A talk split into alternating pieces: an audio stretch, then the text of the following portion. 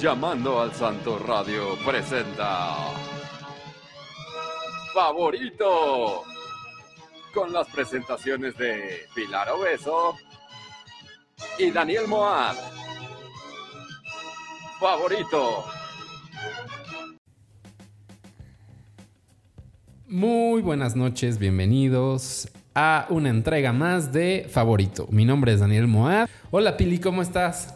Hola, buenas noches. Siempre es una nueva forma de empezar el programa, ¿verdad? Nunca sabes. Siempre. En qué es lo que voy a favorito decir. nunca se sabe. Oye, pero, ajá, y la hora, pues el día también, pero bueno, ahí está anunciado ya en nuestras redes sociales. Quien le pase a saludar, pues ya, y si llegan a las ocho y media, pues ya sabes. Pero, gracias a los que se suscriben a la plataforma de su preferencia para escucharnos cada semana. Y pues por eso seguimos haciendo este bonito podcast. Que si tu iHeartRadio, que si los podcasts de Apple, que Spotify, No estamos dijeron, en pero todos en lados. Google Podcast también, y yo, obvio. Y Google Podcast. Es obvio, eso es como el básico. Casi, nada. Ustedes donde quieran, escuchen. Díganos dónde lo hacen ustedes. El hashtag es favorito4T. Nuestras cuentas son la mía, arroba DNL. Y la mía, arroba piliobeso. Y también dense un rol por nuestro Instagram, que el de Pili es igual, Pili Obeso, y el mío le agregan un guion bajo que con todo y el, su guion bajo es muy codiciada. Todo este fin de semana me estuvo llegando correos de, ¿has estado intentando entrar a tu cuenta? Lo hacemos más fácil, y no sé qué, pero pues no. Qué chacas, ¿no? Sí, ¿qué onda? Me quieren hackear, pero Te mis quieren hackear. contraseñas son no cifrables, o sea, indescifrables. Muy complicadas. Muy complicadas. No es mi cumpleaños. No es mi cumpleaños. De esas que. De las que te sugiere Apple, no, no Sí. están locas esas, ¿no? Que es como de, pues. Si se me olvida o si no se guarda en la Eso, ¿qué computadora, pues adiós cuenta. Porque no hay forma de acordarte de eso. Son No, para mm, nada. letras y números sin sentido, mayúsculas, minúsculas, Ajá. todo. Sí, está cañón. Yo sí tengo varias cuentas así, pero pues está también la pregunta de... Exacto. sí, ¿y cómo se llama? Así la, la contraseña súper difícil. ¿Y cómo se llama tu mascota? El nombre de soltera de tu mamá. Eso es muy gringo, porque pues aquí no es tan común. Claro, cambiárselo. Ajá. Exacto. Pues igual. La calle en la que creciste. Y luego es como, a mí me pasa que digo, puta, ¿lo escribí con mayúscula o con minúscula? Pero bueno.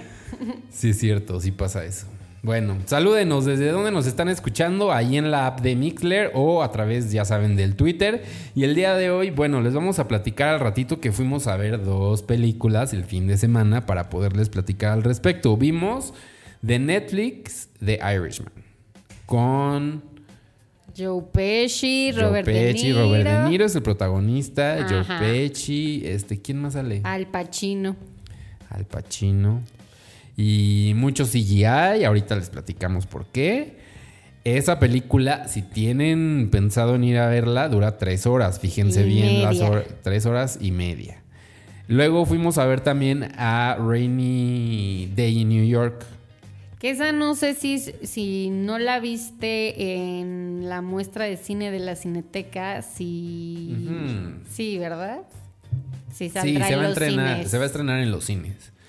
Nada más que pues acá por intensos la fuimos a ver a la muestra que está en la Cineteca, que todavía o ya acabó justo. Creo que hoy eran sus últimas funciones. Mm, Pues sí, que este después del Festival de Morelia, que está la exhibición del festival aquí en la ciudad y después está la muestra, es padre este tiempo de, de, películas. aprovechar. de Yo quería ver la del Parásito. Sí, es el Ajá. Parásito del em, director coreano, cuyo nombre no recuerdo en este momento, que estuvo en la gira de la muestra, de lo mejor del Festival de Morelia.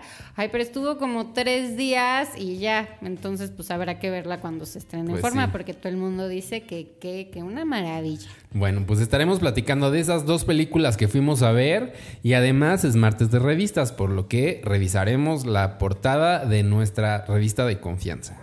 Yo ya la revisé. Yo también. Está nah. Está men, ¿no? Un poquito. Sí. Pura intriga que Pero bueno, sí igual nosotros siempre la hacemos sonar interesante. Exacto, es nuestro, nuestro poder. Oye, y bueno, empecemos ya con la información. Y si ya habíamos estado platicando de Netflix, porque The Irishman es de Netflix y por eso no se va a estrenar en salas comerciales, por esta disputa que hay entre cines y Netflix, pues van a hacer una precuela de otra película. Sí, ya se anunció que David Fincher va a estar a cargo, por lo menos Va del. Va a estar a cargo de la producción de una serie precuela de Chinatown. serie. Va a ser serie. Eh, Chinatown es una película de los años 70, pero que eh, sucede en los años 30 en Los Ángeles y eh, en la original sale este Jack Nicholson, que es el protagonista, es un detective privado que lo que hace es, eh, pues nada, encar- eh, se encarga de investigar sobre todo a millonarios políticos y corruptos de Los Ángeles y eh, una esposa que cree que su esposo le está haciendo infiel, que es un ingeniero eh, importante del departamento de aguas y Que eso tiene que ver, ¿no? Eh, Del agua. Del agua y también de las bienes raíces de Los Ángeles. Le pide como que investigue si su esposo le está poniendo el cuerno y esa investigación hace que él descubra toda una red de corrupción en Los Ángeles. De eso va Chinatown, la original, que se ganó en su momento el mejor, mejor guion en los Oscar eh, de 1974. Eh, y esto va a ser una precuela. Solo se sabe que David, Chin- eh, David Fincher, eh, posiblemente dirige algunos capítulos. No se ha dicho de cuántos, si va a ser una serie limitada o van a ser varias temporadas, pero eh, lo que se sabe es que David Fincher va a colaborar con el eh, escritor original de Chinatown que se llama Robert Downey. Entonces, pues eh, David Fincher muy colaborativo con Netflix. Muy. Tiene sus varios ya proyectos. Sí, y pues desde, desde, desde mm, House of Cards. House of Cards, exacto, de esa primera serie. Y ya dijimos que también están eh, trabajando en una película con Gary Oldman sobre el escritor de Citizen Kane, que esa no recuerdo cuándo va a llegar, probablemente a Pero, pues, 2020. Y este también eh, ha escrito o, o dirigido capítulos de Dead Robot y esta serie animada, me está faltando algo Mm. más. Dead Robots y algo más. No me acuerdo. Ah, ah, Love.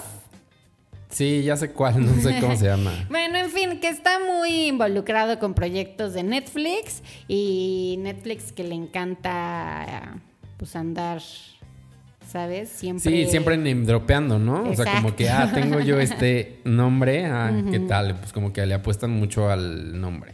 Ya seguramente les iremos diciendo que quién la va a protagonizar y más información sobre la serie. Lo que se sabe es que ya es un hecho y que está- van a empezar a trabajar en el eh, guion del piloto. Tengo varias cosas con respecto, o sea, que van a salir de esa nota. Ah, Habla sí, que ver, ganó dime. el mejor guion y justo los creadores de la película Joker, o sea, eh, Top Phillips y Top Phillips y Scott Silver lanzaron el guion de la película para que la gente lo vea y vean pues cuáles eran sus intenciones. También tiene un como disclaimer en el que dice que pues no, que no está conectada con ninguna otra película del universo DC, que es pues es solo una película y ya, y que em, está planteada en un tiempo pasado, dice más o menos 1981, son otras eras, y pues lo que le pasa a los personajes pues es cosa de los personajes. Entonces ya, dicen eso y está el guion para que lo descarguen, ya después. Dicen que Trump la vio esta semana en la Casa Blanca y que le gustó mucho. y es que está enfermo, ¿no? Dicen. No sé, no sabía que Trump está enfermo. Bueno, X. Eso Lo que no- sí sabía es que pues obviamente eh, tienen acceso a un buen de películas y pues la pueden ver en su sala de cine de la Casa, De la Blanca. Casa Blanca. Luego, hablando de Netflix, pero de otra cosa, ¿viste? hablando de nombres que, cómo les encanta repetir nombres en la industria del cine mexicano y de las... ¿ah? Ajá. ¿Viste el primer adelanto de la nueva serie de Omar Chaparro en donde, pues, en Pedro Infante le toma el alma o algo así? No. Ya pero hay el es- primer adelanto. Sale el próximo 24 de diciembre esta, esta serie. ¿Es Omar Chaparro as himself? Mm, no, no. Ah, ok. Es Omar Chaparro interpretando a A alguien. alguien al quien se le mete Pedro Infante. Mm, Pues debe estar súper feliz porque a él le encanta cantar y le encantan las rancheras, pero pues como que nunca le ha ido bien en su en la su faceta como cantante y ahora con esta serie o ¿es serie o película? De serie. Serie seguro va a tener muchos momentos de canto, sobre todo si se le mete Pedro Infante. Se llama Como Caído del Cielo. Y es que un día como hoy, día que estamos grabando el episodio, 19 de noviembre, no, el día de ayer, perdón, nació eh, Pedro Infante. Entonces por eso lanzó el tráiler. Pues sí, mi- o sea, ¿Y quién más sale? Bueno, ¿lo viste? es el cantando. Ana Claudia Talancón es la pareja sentimental.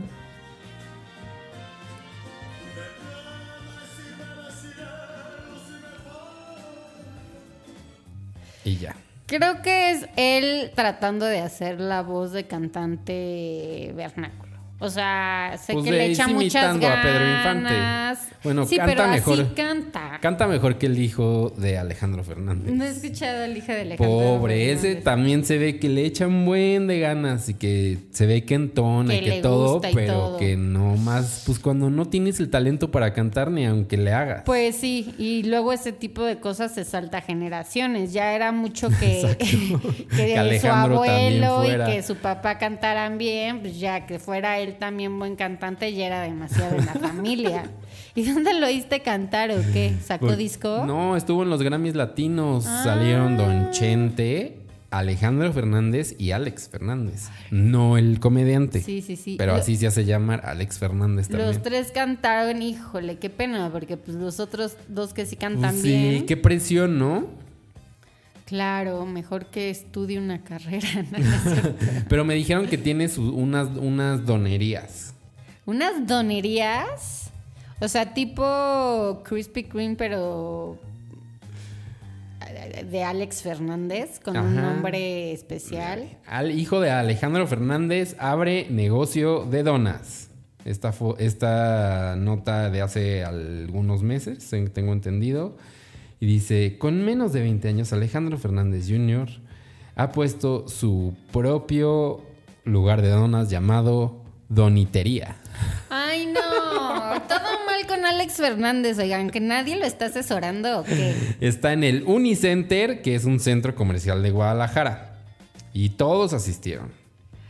Pues díganos, o sea, su abuelito y su abuelita. Doneterías. Oye, pues sin- quien nos esté escuchando en Guadalajara, que nos diga qué tal las Donitería, yo creo que son donitas, ¿no? Por eso. doniterías. y la- es del 2016 esto, o sea que Se ya rumora debe de estar que consi- compra muchas cajas en Costco de las donitas, de estas que llevan canela. y nada más las empaqueta. Las empaqueta y eso es lo que vende. Donitería. Donitería. Ay, me chocan esos nombres, no puedo. Oye, pues ¿Por sí. qué no? ¿Quién nuestros ¿La favoritería no te gusta? escuchas de Guadalajara que nos digan qué tal esas donitas? Si todavía sigue el negocio o si ya evolucionó, si qué onda.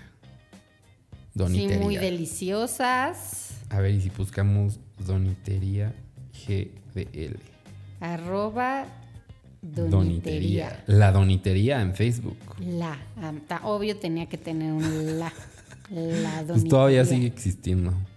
Y ahora tienen en Plaza Patria. Ah, ¿qué y sí son esas tal? donitas. Las tipo donitas del Costco. Pero yo creo que recién hechas, ¿no? Dice, disfruta de la, tu esponjosa textura con azúcar, canela o naturales. Sí, claro, claro que deben de Ay, ser esa maquinita de donitas son un... Es delicioso. Son deliciosas. Yo no sé qué Yo tienen. creo que sí vamos son a ir ahora. A la donitería La de próxima vez Alex que Fernández. vayamos. Ya nos las antojaste, Alex. Bueno, Que nos mande pero unas. tiene eso, por si no canta. Pues no, porque Sí. empezamos diciendo que no. Bueno, yo empecé diciendo que no cantaba Tiene, tanto. yo sé. Pero la donitería, Bueno, ahí pero está. pues lo estamos, y yo estoy diciendo que su nombre está terrible, no, o sea, no hay forma de que nos mande donitas. Así de envenenadas. Bueno, a lo mejor están muy ricas y ya cambiamos de parecer. Bueno, y después hablando de secuelas o precuelas o eso, continuaciones, Ajá. el regreso de Mad About You. Nadie lo esperaba, Sí, nadie lo quería que- más que Paul Racer y Helen Hunt, supongo, y el creador, y regresó esta serie que decía, leía yo hoy una reseña al respecto y decía... mm, No ¿Por? esperemos mucho. sí. No esperamos mucho y icónica, pues ni siquiera era tan icónica. Sí tuvo sus premios y tuvo sus cosas, pero Fue popular en su momento, pero tampoco es que la gente la recuerde. no es icónica como Friends que sigue teniendo millones de reproducciones época. en O de línea, que es de la Seinfeld, época que era o de, de la Seinfeld, época que es también. así, ¿sabes? O sea, qué locura o ajá, o sea, no nada Pues yo que me ver. acuerdo porque la daban en Sony como a las 4 Exacto. después de comer. Yo siempre veía Mad About You, por eso la ubico. Sí, e- es de Sony Pictures, o sea, también está producida por Sony Pictures, o sea que a México seguro llegará al canal Sony. Ah, pues mira. Yo vi el tráiler oficial que salió hoy. La serie también salió hoy. Bueno, ya había habido algún tráiler, pero bueno, o sea, hoy salió otro tráiler, como de ahora sí ahí les va. Y pues, no, ¿sabes qué? Creo que va a tener el mismo efecto que Will and Grace. Pero en ese el sí que tuvo sus dos temporadas. tuvo sus dos temporadas. Esta es una serie limitada también. Ah, o sea que está planteada para Está hacer pe- planteada para ser una sola temporada, por- según. Pero bueno, también era eh, Big Little Lies serie limitada y se echó sus dos temporadas. Entonces habrá que ver. Pero bueno, la venden como serie limitada. Y además va a salir en Estados Unidos en un canal de cable eh, Spectrum. Que, o sea, Rarísimo. Rarísimo, que lo que yo he leído en, un par de reseñas es lo que dicen que Spectrum, pues más bien lo que querían era como que la gente supiera que existieran, atención. llamar la atención más que generar muchas vistas, porque el tráiler se ve muy Mad About You, o sea, poca novedad, eh, está grabado con audiencia en vivo, o sea, muy serie de, de los noventas. Y regresan, pues sí, ellos, Helen Hunt y- y Y Paul es- Racer y su también el hermano de él, o sea, como que todos los O sea, y es que Spe- Spectrum es como un canal de una empresa de cable. exacto, como AT&T y O sea, no, no, no. Pero ajá, este es como el canal ah, el canal de la cablera. La cablera, Ajá, exacto. Como el canal One- Sky One. Sí, sí, sí. O el uno de Total Play. Sí, sí, sí. pues están invirtiendo ahora en Mad About You. Y yo, mi única duda, y ningún sitio web me lo resuelve, Ajá. es si va a regresar Lisa Kudrow como Úrsula, que es la, la mesera. Pues no, dicen que no, que no tiene. y sí, creo que no. Va- Como que los creadores dijeron como, ay, pues tal vez estuvimos platicando con ella, pero pues no creo. Pues sí. Y en es- pues sí, es esta fiebre de los regresos que trajo de vuelta y que dijo, ah, pues mira, sí. Yo no he visto nada, pero esta reseña que decía eh, que pues no se veía la problemática, que como no sabes qué ha pasado en todo este tiempo, es justo en el momento en el que la hija se va a la universidad. Sí. Entonces como que ves que ellos tienen dificultades para interactuar con ella, pero pues tú no entiendes cómo fue su relación o cómo, de dónde viene. Además Entonces que- que está muy forzada en cuanto a ese sentido, o sea que es como, pues en un supuesto que se llevan mal o en un supuesto que tal, pero pues que son cosas que igual no le atribuías a los personajes de la serie de los 90. En el final de los 90, ellos acaban divorciados y pasa el tiempo y los ves que están separados y aquí decidieron pues como que borrar eso y ellos siguen juntos y como dices, la problemática es que la hija se va a la universidad y ni siquiera se va a otro estado porque se va en. NYU, o sea, se va un par Vive de ahí. cuadras porque va a seguir viviendo en Nueva York, pero es como la cosa de, ay, habíamos dicho que ahora, este, ¿sabes? Vamos a tener más tiempo libre. Y pues el personaje de Helen Hunt está medio triste porque su hija, su hija fue a la, universidad y Paul está de que no sabe muy bien qué onda y de eso va. Pero Sí, ah, la siento débil. no sé. Como quien dice. Sé que eh, el primer episodio que sale hoy eh, fue dirigido por Helen Hunt y escrito por Paul Racer. Racer. A ver, tendremos que poner a grabar nuestras televisiones ahora que se estrena aquí en México para ver por lo menos un capitulito. Pues sí, pero ¿cuándo? Pero yo que vi Mad About You hasta su final de temporada, la verdad es que no es como que piense tenerlo en mi sí, lista no. de próximas cosas a ver. Como Will and Grace vi uno y fue como de, ah, pues no me Pues pega, sí. la verdad. No Y está su- tan gracioso. En su momento a mí me pareció, me parecía que era graciosísimo y todos los personajes tenían su, su porqué y Eh, todo. Y Después, ahora ¿por ya, qué cuando mm, le sacan el cuento a los de Friends dicen, ¿para qué? Claro. ¿Para qué nos quieren ver de grandes siendo los mismos personajes?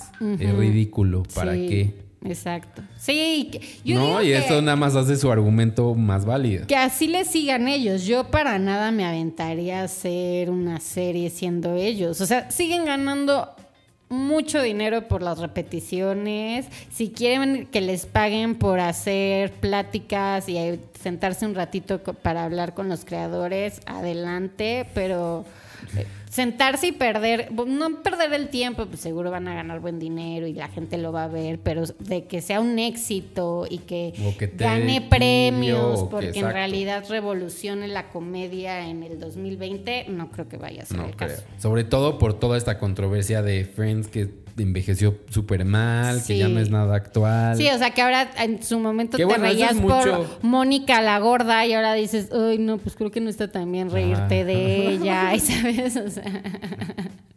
sí hay varias cosas que en su momento yo digo, no hay que juzgarlo. Exacto. Como Disney Plus, ¿no ves que pone en sus descripciones de películas viejas? De esta película está hecha en otra época. Ajá. Considera. Justo. Eso está bueno. Para que la dejen ahí, pues, sí, para que sí sobrevivan. Sí, claro. Aunque por ahí, eh, eh, porque es como bastante laxa, así de esta película es de otra época y pues así. Y viene un, alguien contestaba de una, eh, del disclaimer que traen las cosas de, de, de Warner, que ya ves que ellos también tenían caricaturas pues súper mal, este...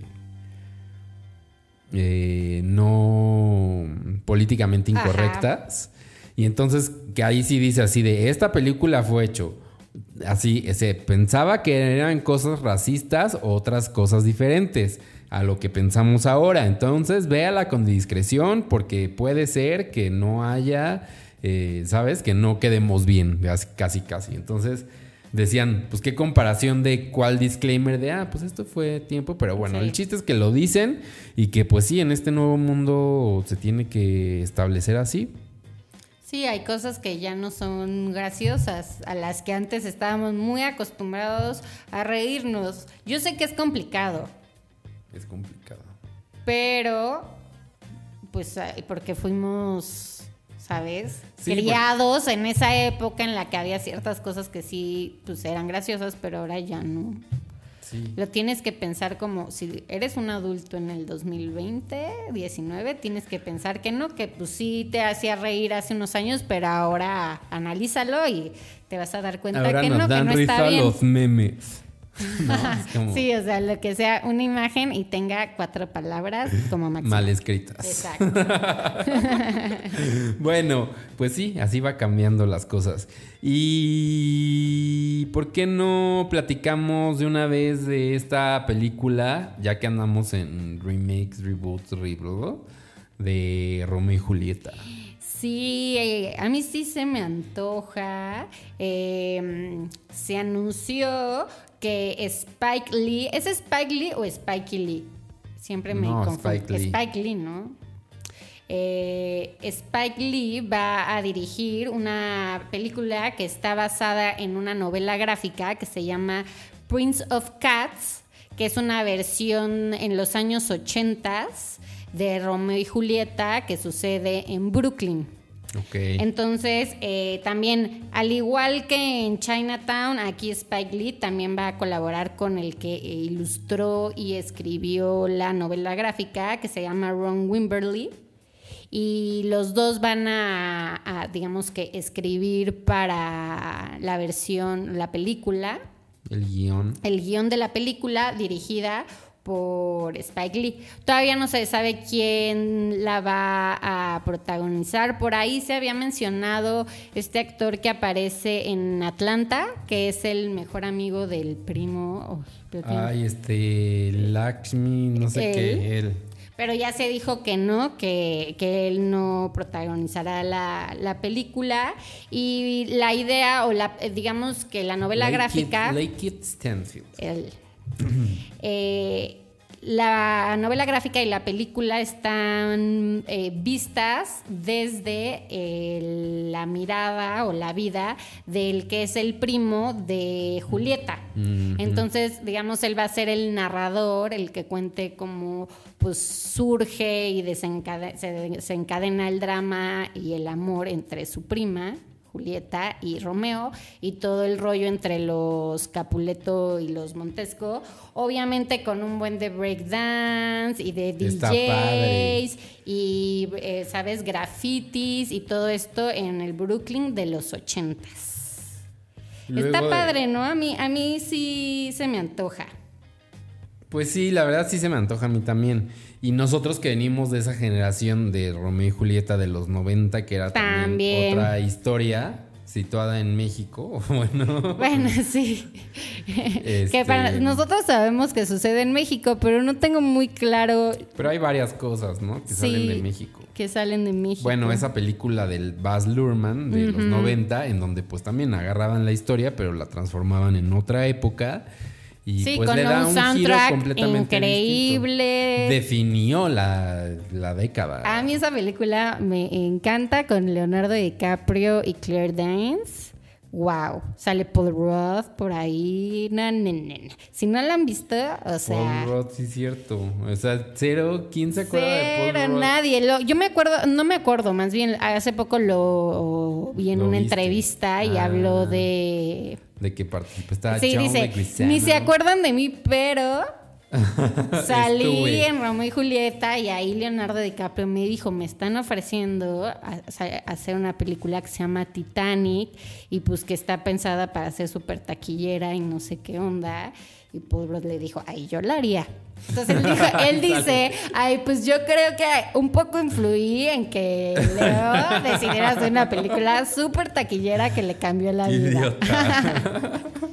En fin, Paul Rudd y su superpoder de no envejecer. En fin. Exacto, exacto, muy guapo. Y lo último que vimos de Spike Lee, pues fue este del Black Clansman.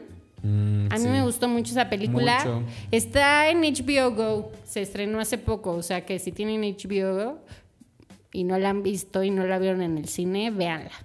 Buena recomendación, Pili. Gracias. Lo vamos a tener en cuenta para nuestro HBO Go Ya sé, para ponerse en su, li- en su lista. en su lista. Oye, y hablando de, mm, de cosas así de baile y de tal, bueno, pues ya ves que ya viene el live action de Cats. Que ya dijimos que pues no sabemos. Pues es que ya salió otro tráiler ¿Y qué tal? con Taylor Swift y con Idris Elba y con Judy Dench. Mm, que también sacó la canción que escribió, gatos. ¿no? Esta semana. No la he escuchado.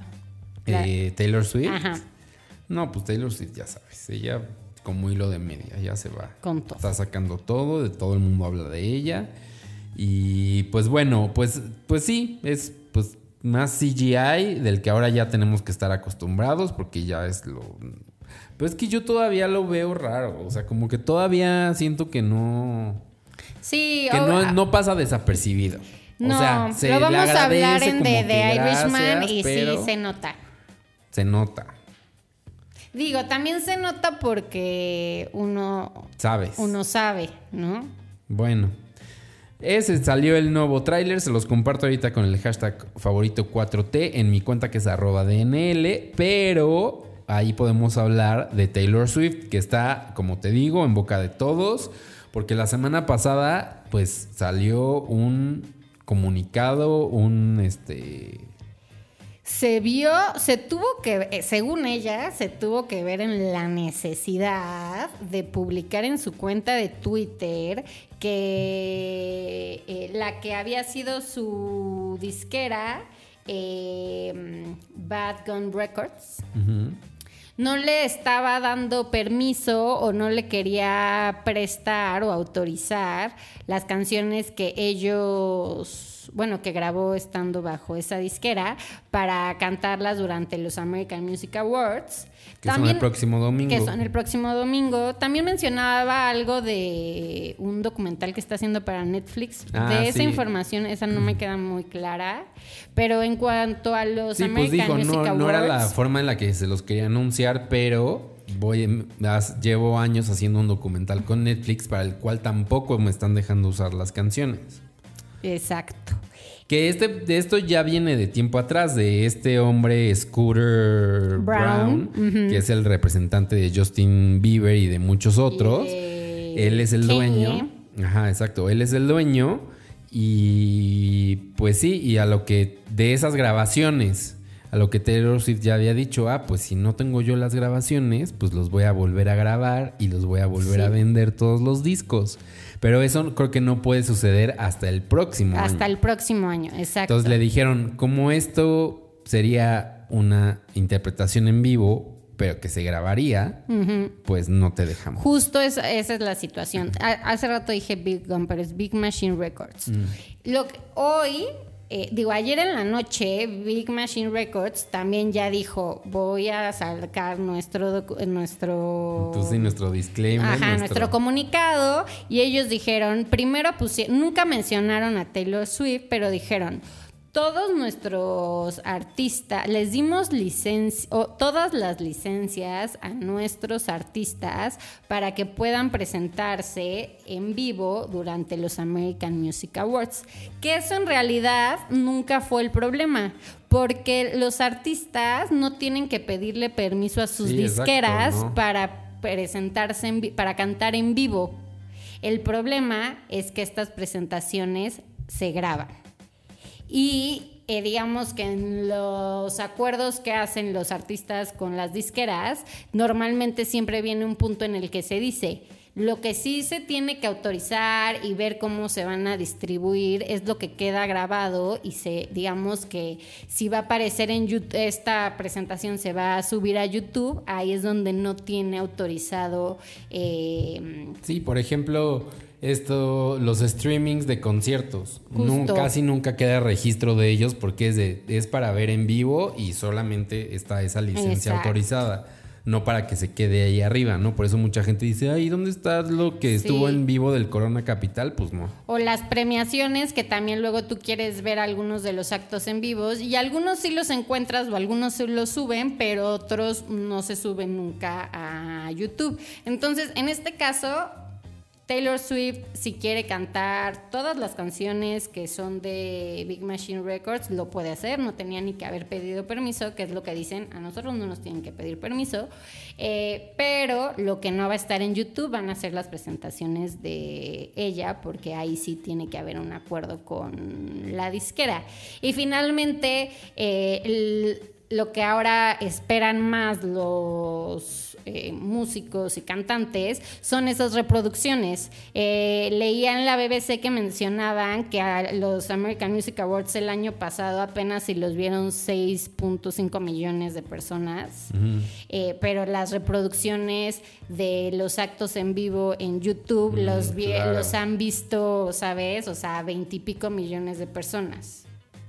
Entonces, eso es lo que a los artistas les funciona y lo que no va a haber en este caso de Taylor Swift por la discusión que tiene con Big Machine Records. Y lo que también ella dijo en el verano es que sí, que ya en noviembre del 2020 ella puede volver a grabar todos sus discos del 1 al 5, que son los que grabó, o sea, sus primeros cinco discos, eh, y que ya ella ya está, ¿sabes? Que tiene separado ese tiempo, ya lo tiene apartado para grabar todos esos discos, que va a estar muy ocupada, pero que le entusiasma. Y creo que de una de las negociaciones que se le dijeron a ella fue, si tú quieres que tus presentaciones en vivo de estos premios se suban, Entonces vamos a tener que negociar esto que tú quieres de volver a grabar tus discos eh, dentro de un año, porque estos arreglos que estarías haciendo para cantar, para cantar en vivo y que queden registrados, nos tendrías que pagar como pues esos, ¿sabes? Esos, no sé, views o no sé cómo funcione ahora Ah, sí. ese asunto. Y ella dijo, no, pues no. O sea, Pero entonces por- va a estar en los AMA o Va a no? estar en los, en lo- en los American Music Awards, va a cantar en vivo, pero no esperen meterse a YouTube y O sea, que encontrar si no lo la en vivo, presentación en ya vivo. se la pelaron. Exacto, Básicamente. básicamente. Pues no. Se van a perder a Taylor Swift. Como esta pelea que también, bueno, comillas, pelea que tuvo con Christina and the Queens. Y es que hace unos meses, cuando salió el video de You Need to Calm, Calm Down de su último disco, que es como un himno a lo queer y a la LGBTQ y más. Bueno, pues Christine en ese momento dijo, no, mm, como que no, no entiendo por qué piensan que esa estética, que lo queer, es eso, que lo pueden vender como, porque salen ahí los, los Queer de, los de Queer Eye y salen, ajá, exacto, salen como, pues sí, ¿no? Como el establishment de qué es lo queer. Y Sí. entonces ella decía, pues es que justo lo queer no es eso. Lo queer es lo que cada quien quiera y lo como cada quien se sienta y como cada quien se exprese. Sí, sale Katy Perry. Entonces es a lo que se refería ella. Pero pues los encabezados la pusieron enfrentándose y dice, pues es que vivimos en esta narrativa sexista en donde nada más hicieron que pareciera una pelea de gatas. Y pues no, ya la entrevistaron y ¿A hace Christine? A Christine hace un en esos momentos no dijo nada, pero John William la entrevistó y ahí dice, ¿a qué te referías con eso? Y dice, pues me refería a eso, o sea, como no era un beef, no era mala onda, solo era como de pues ponernos eh, eh, o sea, a analizar Un de diálogo. que ajá, el diálogo si lo queer significa una cosa, cómo lo puedes empaquetar en un producto pop. Y dice, y se perdió esa discusión y simplemente se quedó en que yo le estaba diciendo que era una estúpida y la otra, pues, creyéndose pues, la más grande estrella pop. Y en eso acabó, ¿no? Entonces, pues está interesante la. Pues el tema, justo, que ya salió a relucir, que se esperó su tiempito y que dijo, a ver, a esto era lo que me refería. No di explicaciones en mi momento porque no estaba, pues estaba de más, más. bien. Entonces, pues ahí está. Taylor Swift, te digo, en boca de todos. Siempre en boca de todos. Oye, rápido, cosas de música. Billie Eilish lanzó, que se presentó en el Corona Capital, que no tenemos reseña del Corona Capital porque no fuimos. No Porque fuimos. fuimos al cine. Exacto. Ahí ahorramos toda nuestra energía, dinero y fuerzas. Y ahorita les vamos a contar porque fuimos a ver The Irishman y a Rainy Day in New York. Pero Billie Eilish que se presentó, dicen todos que muy bien, que un espectáculo increíble. A- ayer tuvo su meet and greet también. Ya dijimos que podemos verla el próximo año porque regresa. Es verdad, En sí, Guadalajara, sí. Ciudad de México. Se presentará, se va a presentar, pero lanzó al mismo tiempo, o sea, con un ojo para acá y con otro ojo para su, li- su línea de ropa para niños. Para niños. Está padre, ¿no? Sus shortcitos y sus camisas eh, fosforescentes. Verde fosfo. Yo me acuerdo que yo tenía una camisa así, igualita a la de ellas. Ay, Pero, pues, en otra época. ¿No la guardaste? No. Pero Ahora se la podrías heredar a tus de regalo de sobrinas. cumpleaños. Y bueno, tiene otras playeras también que están bonitas. Si quieren ir, entren al Instagram de Billie Eilish, que es BL. Ah, no, esa es la, la marca, ¿verdad? Sí, porque su ¿Cómo se llama la marca? Blush. Lush. Blo H-S-H. Ok. Es que a mí me gustaba el Instagram antes de, de Billie. Eilish, que era I, wa- I love agua- avocado. Ah, que Give no me my avocado o algo así. De pronto ya se convirtió en la estrella y fue Billie Eilish verificada. Pero bueno, está padre la línea de ropa. Si ya quieren regalarte a tú, a tu A mis miles de sobrinos. y sobrinas unas cosas de Billie Eilish para que Sí, lleguen acá al sí kinder. podría, híjole, de- o con sea, todo. Habría que ver si sus mamás les pondrían la ropita de Billie Eilish que yo les regale, pero yo creo Yo que también, sí. luego cuando regalo cosas alternativas, ¿sabes cuándo veo yo esas cosas puestas? Ah, no, Nunca. yo, yo este fin de semana le regalé a una de mis sobrinas una sudadera de smiley face verificado, trabajado con una, o sea, sabes, como en colaboración y le encantó de que se quitó lo que traía y se lo puso y fue así de, "Mira, Sí, pero ya de más sudadera". chiquito, eso ya Sí, que ella tiene como ella decisión. ya- De chiquito regalas algo que es como Ay, diferente, algo así, es de, ay, sí, gracias. Sí, Ya, esto porque cajón. ella ya se lo pone y ella decide, pero cuando sus papás se lo ponen, ya sé. Bueno. En fin. De Green Day también va a estar en los American Music Awards. Va a estar, van a estar celebrando los 25 años del Dookie. Tiene 25 años ese disco ya. King Cruel anunció un nuevo tour por el Reino Unido, que eso no nos importa tanto, pero Nos sí cuatro lejos. nuevas canciones. Entonces, para que vayan a su mm, eh, despachador de música favorito y le den una escucha a las nuevas canciones de King Cruel. Que al parecer va a sacar disco en el próximo año, ¿no? Pues sí, ya si sacó cuatro, que no saque diez o doce. En cosas de música, sí. Viste que los Strokes, o bueno, más bien que Sí, Julian. Casablancas de los Strokes se presentó con los Raccoon Tours ayer en el Plaza Condesa. Eso fue inesperado. Inesperado. Ya que tuvo medio, medio que dio de qué hablar en el Corona. Que se fue antes, ¿no? Que su tiempo acabó antes. Que terminaron 20 15 minutos antes, algo y así. Que, y que The Voice como que me. O sea, porque se presentó dos veces. Y que no, que sí que se había Pero, pues, salido con sus copitas. Pero que es muy simpático y buena onda y no se va a comer a los restaurantes por aquí, así todo. O sea, Yo digo que pues Los ya, o sea, ya, también la hombre. gente que anda contando. Yo hay veces que, o sea, yo no voy por ahí viendo como, ay, mira, fueron 45 minutos como dijeron que iba a ser. Pero sí, sí te arde si es el headliner que no, yo digo que sea, supongo que si hubiera sido memorable, la gente hubiera dicho como, ay, X, ni lo sentí. A lo mejor, pues como la gente se quejó, les faltó. Sí les faltaron sus 15 minutos. Oye, y hablando de moda y de música, eh, Nirvana demandó a Marc Jacobs. Marc Jacobs, el diseñador de moda, o bueno, pues diseñador eh, diagonal marca, porque pues, Exacto. él es Marc Jacobs, pero su marca se llama Marc Jacobs. Mark Jacobs para Mike Jacobs. Y es que eh, Jacobs by Mark Jacobs. tiene by Marc varias. Jacobs.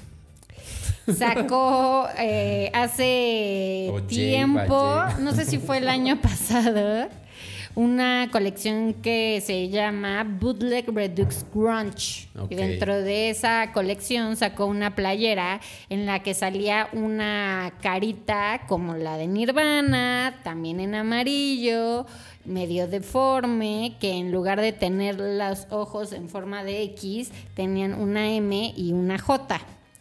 Entonces Nirvana fue así como de, "Ah, nadie nos pidió permiso ni nos avisó y pues ese es diseño de Kurt y pues ahí te va tu demanda. Mark Jacobs trató de que esa demanda no pasara, como Sí, diciendo, pero- ay no, pues fue una inspiración, pero pues no, o sea, no nos volamos la lo- el diseño de, de Kurt Cobain, pero ya un juez dijo, no, no, no. A ver, o sea, si está confuso, si no está avalado por Nirvana o por quien sea que tenga los derechos de esa Se ilustración, la pelan. se la pelan y esto sí va a un, eh, pues nada, o sea, procede y ahora tendrán que llegar a un acuerdo en el que probablemente Mark Jacobs tenga que pagarle sus buenas regalías a Nirvana. Bueno, o sea, se va a quedar pobre. Se van a quedar pobres. Seguro. Digo, y también como su hija justo lanzó toda esta Ah, sí, es cierto. marca de playeras y sudaderas, pues los sí. diseños de él, pues también sí, es como, pues sentido. no, güey, pues yo también ya estoy haciendo mi negocio. Mi negocio. No te metas con los diseños de mi papá. Oye, pues sí. Pues sí, oye. Oye, eh, ya, pues esas, ¿no? Y pues que sacó Anderson Pack y Mark Ronson para una película, una nueva canción. Eh, se llama Then There Were Two. La película es una que se llama Spies in Disguise, que va a salir el próximo mes, o sea, en diciembre, y que salen Will Smith y Tom Holland. O sea, que así ha de estar la película. Como esas que dices, ay, taquilleras y Sí, o que sea- tal vez ni taquilleras, pero seguro mala. Pero seguro mal. pero con una canción buena, ¿no? Porque sí sonaba padre. Justo le- a, a Tom Holland le, eh, le pasó que decidieron pues no eh, lanzar una película que hizo que dijeron, híjole, es que esto Ni siquiera. ni nos nada. conviene sacarla. O sea, ¿qué de mala estará la película que Ya ya, gastaron en hacerla para decidir Pues enfrascarla? no estaban diciendo eh, también una, no me acuerdo qué película, muy mala memoria el día de hoy. Una película que hizo creo que 8 millones o algo así, que la película costó como 34 y es como de... Ah, la de Los Ángeles de Charlie. Creo que sí. Se Sí, estrenó ¿verdad? este fin Esa. de semana en Estados Unidos y creo que también en, o sea, en el resto del mundo. No sé si en México se estrena esta semana. Ajá, Eh, pero a nadie la vio. Pero nadie la vio, le fue muy mal. Y eh, la directora, que es, ahora te digo quién, porque me agarraste de bajada, pero pues ya estamos hablando del tema. Eh, Como este, la de Elizabeth Banks. Elizabeth Banks. Sí. Elizabeth Banks que le hizo de todo. Escribió, dirigió, produjo y no me acuerdo qué otra cosa. Eh, esta nueva versión de Charlie's Angels y le fue muy mal en taquilla. O sea, creo que sí, costó 30 millones. En Estados Unidos hizo 8, en el resto del mundo hizo 19. O sea, como que pues poquito a poco seguro va a recuperar los 30 millones que costó, pero Ah, y es que está complicado, o sea, Charlie's Angels creo que... Con Está todo ahí todo un artículo de Entertainment Weekly en el que dice, ¿por qué? Eh, pues es una opinión, dice, ¿por qué no funcionó esta película? Porque la era de las franquicias ha cambiado. O sea, como que ya hay Ya que darle otra, diferente, ajá, sí. otra vuelta. Porque tiene a Kristen Stewart, que creo que es de lo que más se ha, da- ha dado que hablar, o sea, que todo el mundo dice que Kristen Stewart y que muy guapa y que haciéndole de muchas cosas y que maravillosa, pero que el resto está fatal. Naomi Scott, que salió hace poco en, en Aladino, y otra chica que no era actriz y ahora se volvió actriz y que su primer película, pues flop, Pues ni modo. ni modo. Oye, ¿qué están grabando aquí en Ciudad de México, eh? No sé, creo que una película de Matt Damon, por ahí leí en Twitter, pero no estoy segura porque... Hay mucha gente muy amargada al respecto, ¿verdad? Sí, Están muchos helicópteros. una persona muy cercana a mí se estuvo quejando en Twitter, que tiene muchos seguidores, entonces mucha gente se le fue encima diciéndole No que... es de Matt Damon, es de Mark Wahlberg. Mark Wahlberg. De... Nos confundes. Nos confundo. Y no los confundo, ¿eh? Película, sí, exacto, no. Película Infinite. I- Infinite. Infinite. Y que no sé cuántos helicópteros en la madrugada volando por el centro de la Ciudad de México y que causando mucho ruido y que sí problema de persona blanca en México. Pero pues supongo que no. O sea, solamente porque aquí- la persona de la que yo estoy hablando sí, es, Sí. resulta ser blanca, pero pues...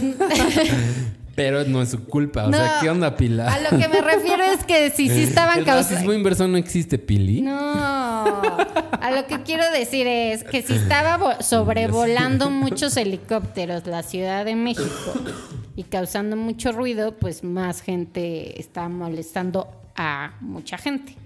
Que sí sea algo así como de, híjole, es que me arruinó la noche, pues sí hay Pues eso fue cosas en, en la la, vida. Estela de. Luz y Glorieta de la Palma, lunes y martes. O sea, hoy también están grabando. Después, a la medianoche y hasta las 7, no, por eso es de mañana miércoles, también van a estar en Avenida Revolución, Eje 6 Sur, el, segundo nivel del Periférico Sur, algunas locaciones del centro histórico.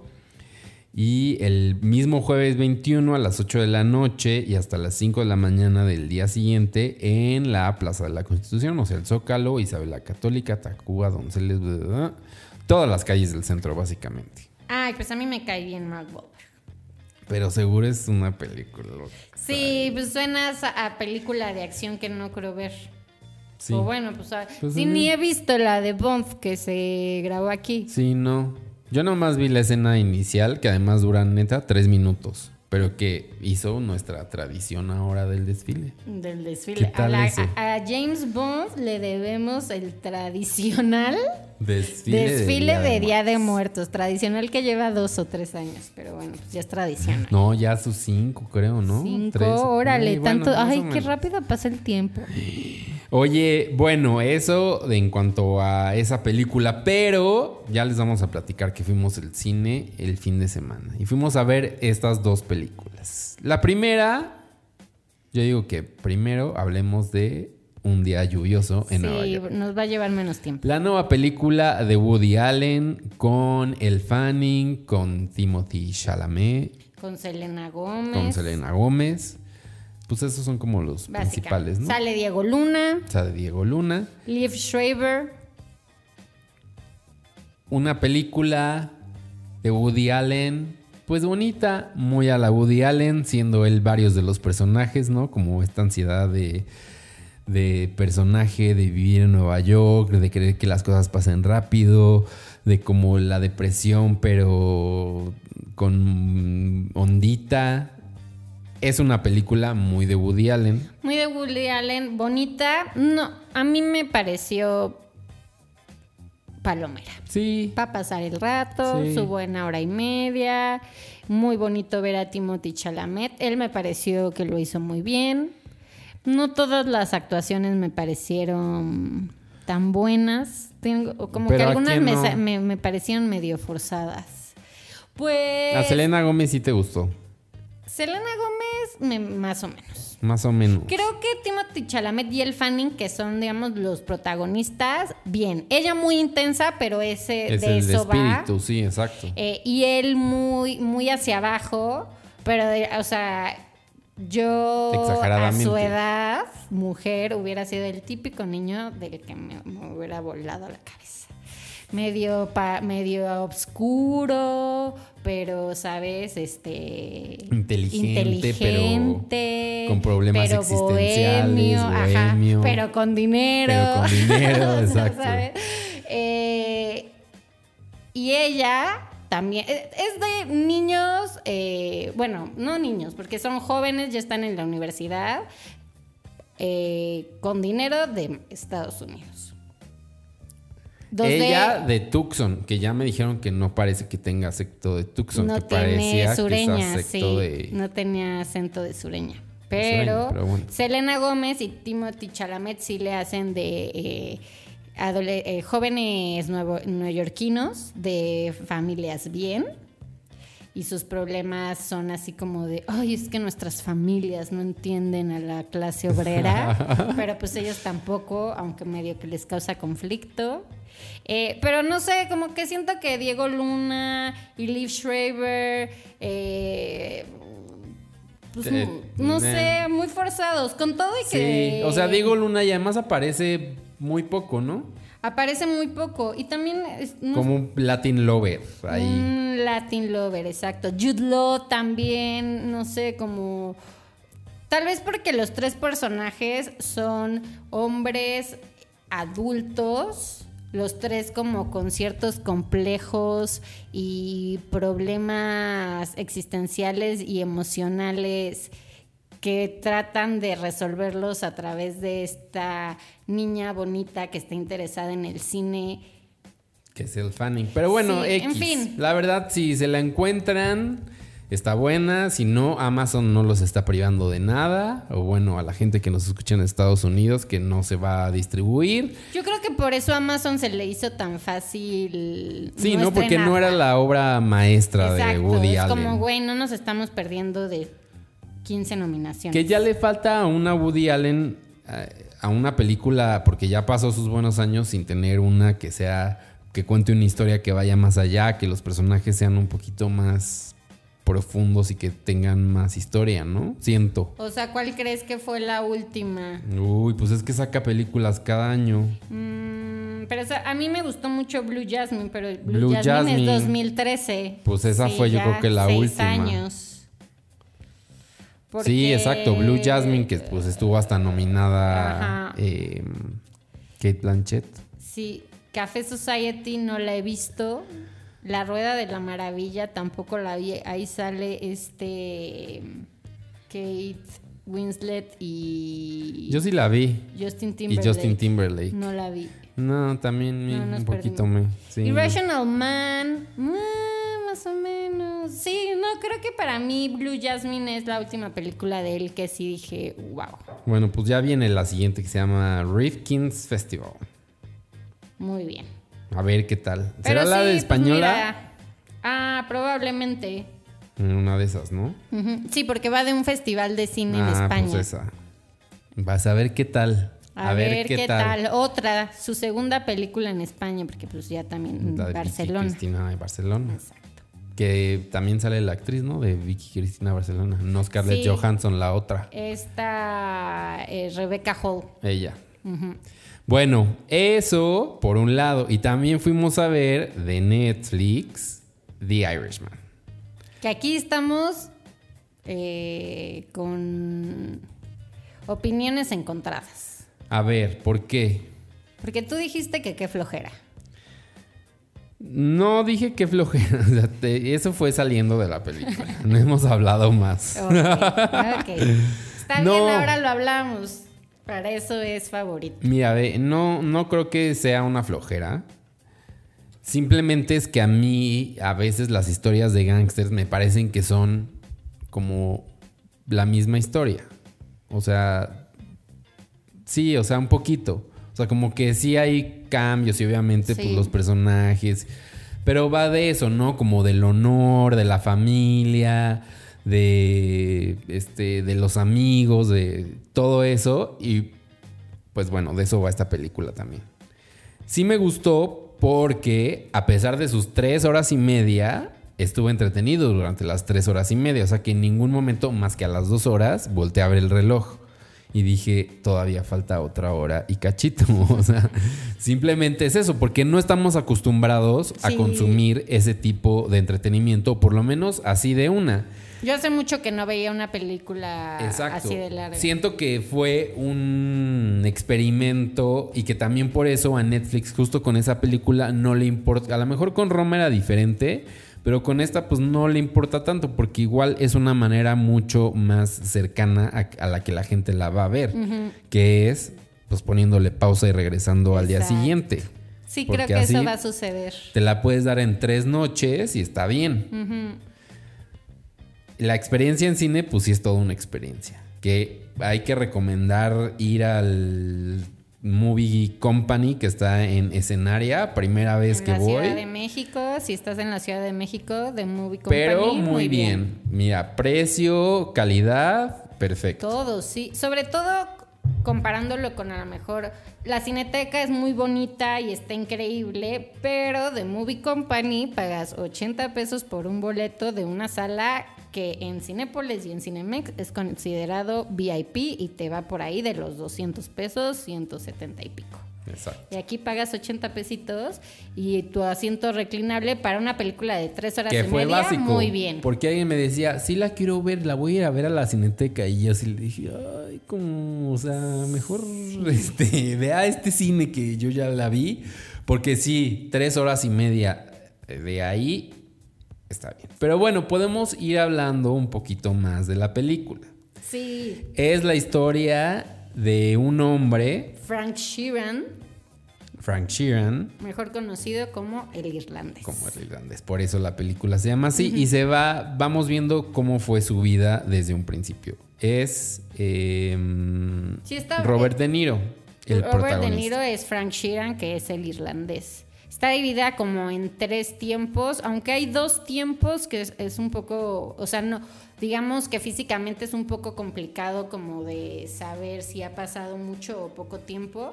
Es un veterano de la Segunda Guerra Mundial que es estafador, estafador y asesino A sueldo. que se dedica a pintar casas. Comilla, a pintar casas y que también hace su propia carpintería.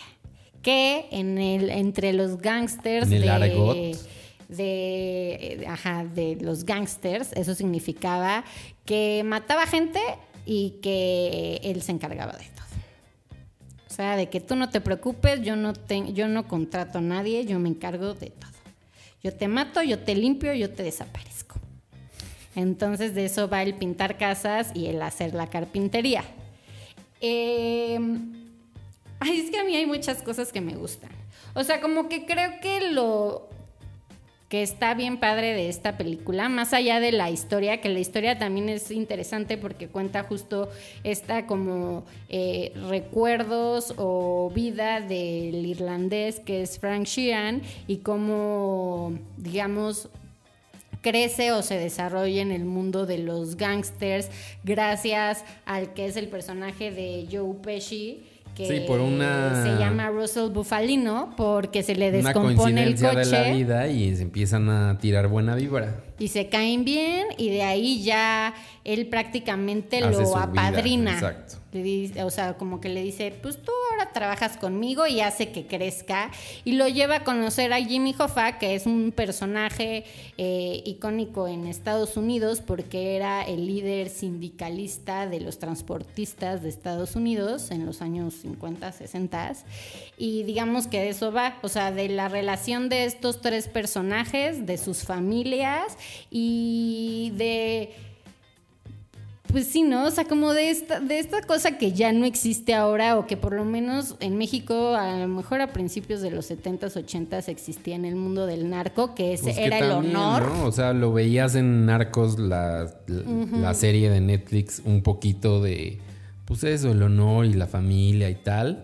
Pero que, ajá, en cuanto al Sí. cambio del crimen a cómo es ahora despiadado y pues como debe ser el crimen, ¿no? Sí, Tal claro. vez. O sea, que sí, se, que sí son unos asesinos y que el- no tienen un problema en eliminar a quien se les pida, pero existen Pero un que tienen- honor y existen exacto. unas normas y no se puede hacer de cualquier forma y se tiene que, ¿sabes? O sea, tiene...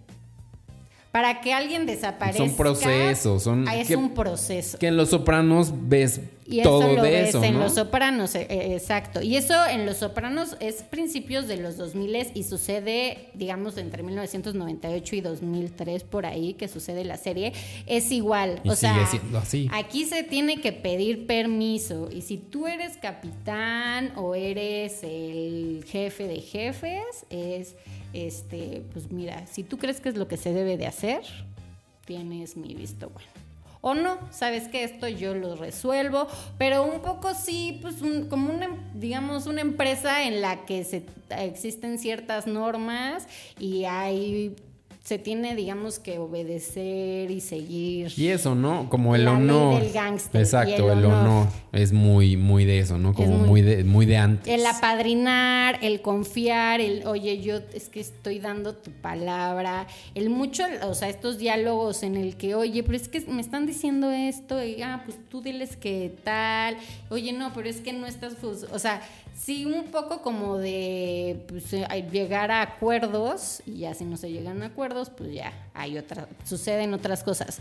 Pero em, a mí lo que me gusta, y lo he estado viendo en entrevistas que ha estado dando Martin Scorsese en estas semanas, es la forma en la que él logra hacer películas en las que eh, a lo mejor justo por eso él habla como de películas como las de los superhéroes, en los que, digamos, sí es muy corporativo. Para él todo tiene que ver con amigos, con quién trabaja, cómo se hacen las cosas, si necesita, este, ¿sabes cómo trabaja cada uno de los actores con los que estoy? Si no leen los eh, guiones porque no les gusta leer guiones, entonces cómo trabajamos para que tú saques cómo va a ser el personaje, el convencer a un amigo Y eso, con ¿no? que Así trajo a Joe Pesci. Así trajo a Joe Pesci, que está cañón porque he estado tratando de ver entrevistas.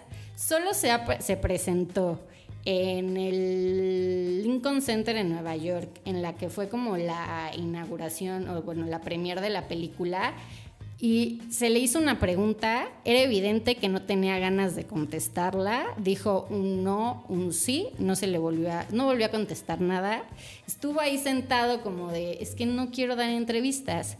Y lo que él dijo... Que él ya estaba como retirado, ¿no? Estaba retirado y creo que le tomó 10 años a Martin Scorsese y a Robert De Niro convencerlo, o sea, él ya había dicho, no, no la quiero hacer, no la quiero hacer, no la quiero hacer. Le dijeron, ándale, el guion, él dijo, Está es que... escrita para ti. Ya hemos hecho cuántas películas de gángsters, ¿por qué queremos hacer una más? Y ya después se dio cuenta que sí es una película de gángsters diferente, porque además el personaje de él es como muy... Como que todo lo analiza, nunca lo ves como perder la compostura. Es como este tipo de personajes a los que se les respeta, que sabes que seguramente es un hijo de la chingada, pero como que siempre lo ves así. De todos como- lados lo respetan, ¿no? Ajá. O sea, ese es como su, su, Ese es su poder. su poder. Que desde la clase de- obrera hasta los políticos, hasta sus compañeros gángsters lo respetan porque es muy conciliador, porque lo analiza las cosas, porque trata de ver cómo se pueden resolver las cosas sin tener que hacer el mayor ruido o show posible. Y a diferencia de otros papeles en los que, por ejemplo, en Goodfellas, es el gángster que pierde el control y que es súper explosivo y mata así porque se le da la gana. Aquí Home Alone. es ya un señor adulto que es, sabes, como que se toma el tiempo y analiza y eh, no sé, a mí, a mí el personaje de él me encantó. Fue así mi favorito.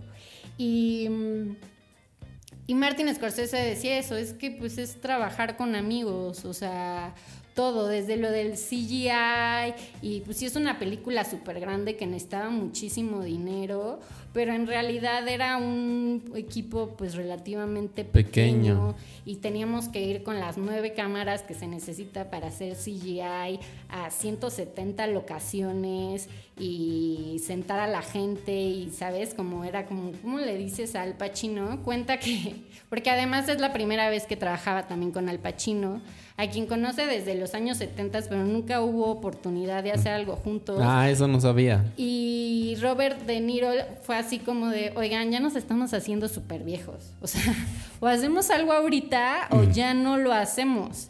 Y pues les llevó 10 años hacer esta película.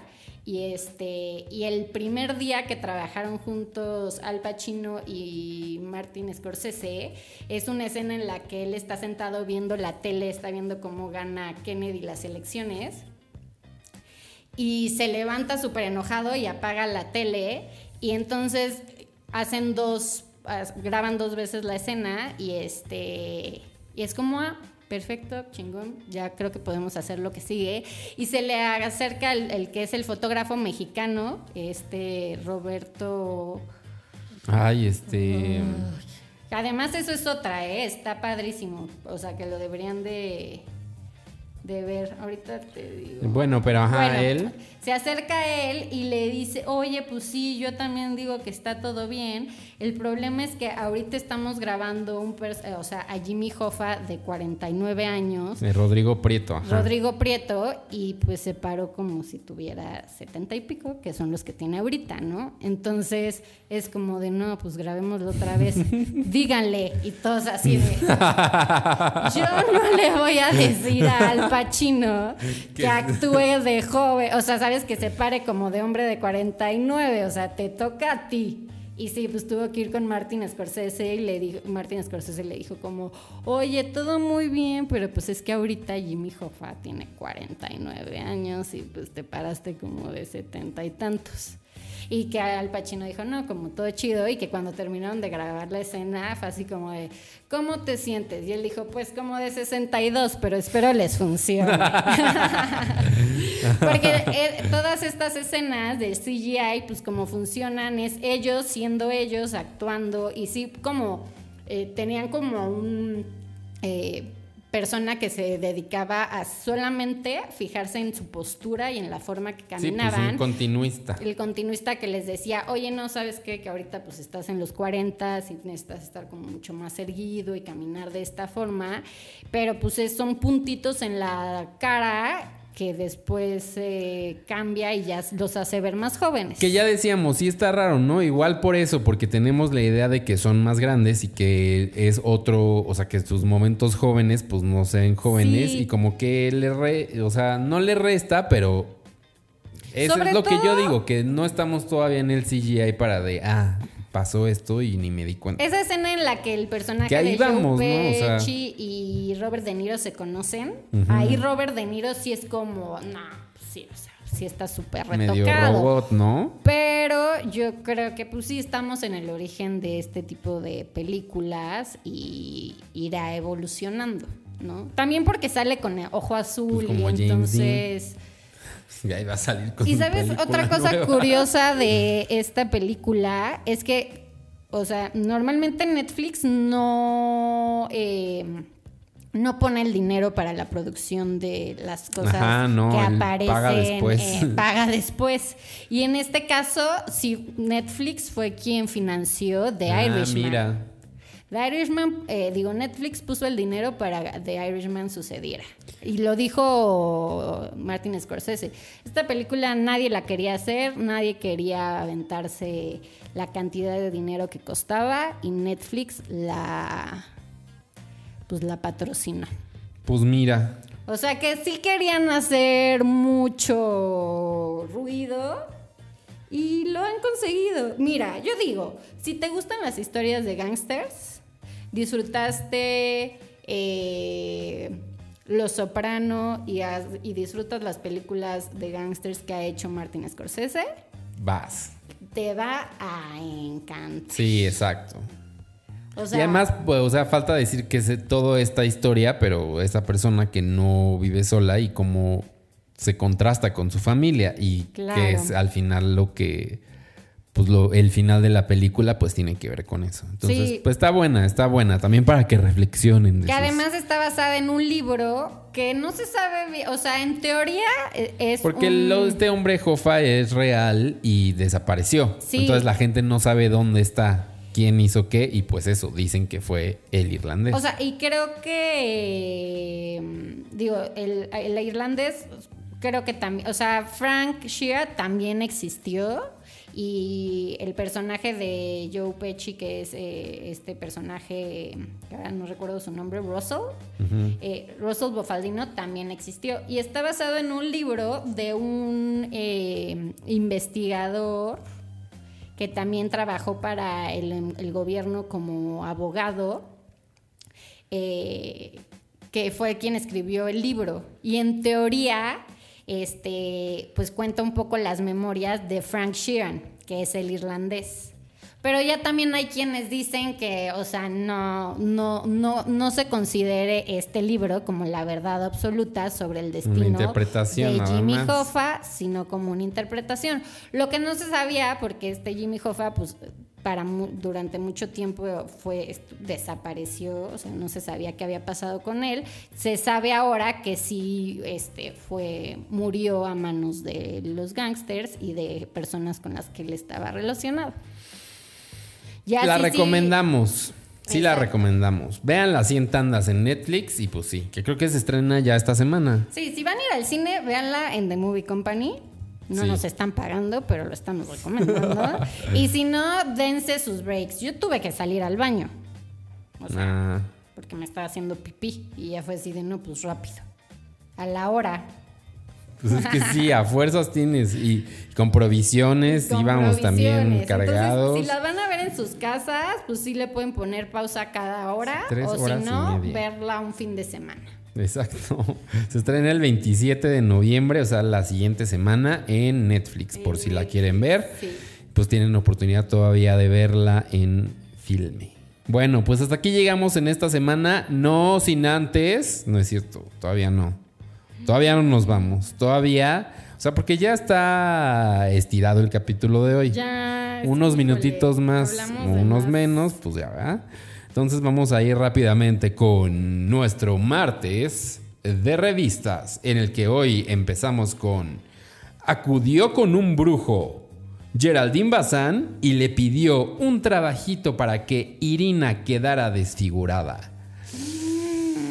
¿Será que veremos a Irin- Irina desfigurada en los próximos meses? Le ponen los cuernos otra vez. Ana de la Reguera terminó con Tony Dalton porque descubrió que la engañaba con varias. Híjole. Híjole, porque Hablen Jorge Ramos poliamor, News, me encanta, se apellida News, Jorge Ramos Jorge Ramos News, eh, también se dice que le puso el cuerno a mi Anita de la Reguera, amiga de nosotros. Sí, el otro día estaba contando esa historia de nuestra amiga y de su amiga, la su representante. amiga. y yo estaba contando una historia, es que fuimos a unos premios y ella iba con Prensa Dana. Ustedes no sé si la ubican, pero si no, busquen ahí Prensa Dana, persona. Y esa persona se puso hasta las manitas en una entrega de premios en Los Ángeles y Ana de la Reguera estaba así como de... ¿Y ahora yo qué hago Ana con de esto? la Reguera diciendo, no, pues es buena onda, pero así se pone. Y, y dije, ay, para que, me, frasco". para que me crean, voy a mandar las fotos que prueban las dos cosas. Que estaba yo con Ana de la Reguera y que la otra estaba ahí tirada. ¿Y las tienes? Sí. Ay, enséñamelas. Cría no un acuerdo. cuervo. Lucina Mariscal. Al morir su hijo, adoptó a su nieto y 25 años después, él la corre de su casa. Toma Ay, eso. qué bajeza, ¿qué onda con esos familiares? Algo se metió. Frida Sofía ataca a Chiquis. No necesito que mi mamá se muera para ser famosa. Y luego José Joel se le encueró. No, a José Joel. Ah, y luego a José Joel se le encueró.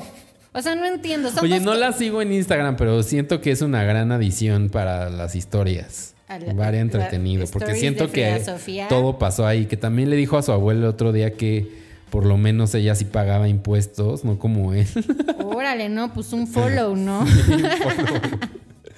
Fue por in vitro. Claudia Cervantes nos dice: Mi donador de esperma es argentino y de ojos verdes. ¿Y Claudia Cervantes es? No tengo ni idea. O sea, pero ni idea. Yo sí, pero. Ok. Te- La de, la de una cosa. No, yo la ubico como de Grupo Fórmula. Uy, no. que anuncia eh, una obra de teatro que es, es soltera pero no sola. Ubicas tú, hubo un momento en el que había anuncios de eso en el radio. Está súper específico eso. Bueno. Odalis y Pato, una pareja de 10. Bueno, algo bueno. También. Mudras, sana malestares con tus dedos. Cuatro métodos anticonceptivos que realzan tu belleza. Mm, Pues sí, no, dicen que se te pone la- con la pastilla el cutis luego bien y así, ¿no? Pues sí, pero si después te la quitas, no te quiero yo contar. Por eso, Depende, vayan con su ginecólogo. Porque TV Nota siempre está hablando de vaginas y de anticonceptivos y de penes y así, pero nunca te dice, oye, acude a tu Chécate. ajá, médico Mídete. de confianza. ¿Cuándo va, cuándo va a ser ese una encabezado? exacto, ¿cuándo te denotas? ¿Cuándo? Bueno, hasta aquí llegamos con nuestro martes de revistas. Muchas gracias a los que estuvieron conectados y muchas gracias también a los que nos escuchan a través de podcast después. O sea, no en vivo, o sea, no hoy martes, En el futuro. en el futuro. ¿Algo más que quieras decir, Pili? Adiós. Nos escuchamos la próxima semana. Adiós.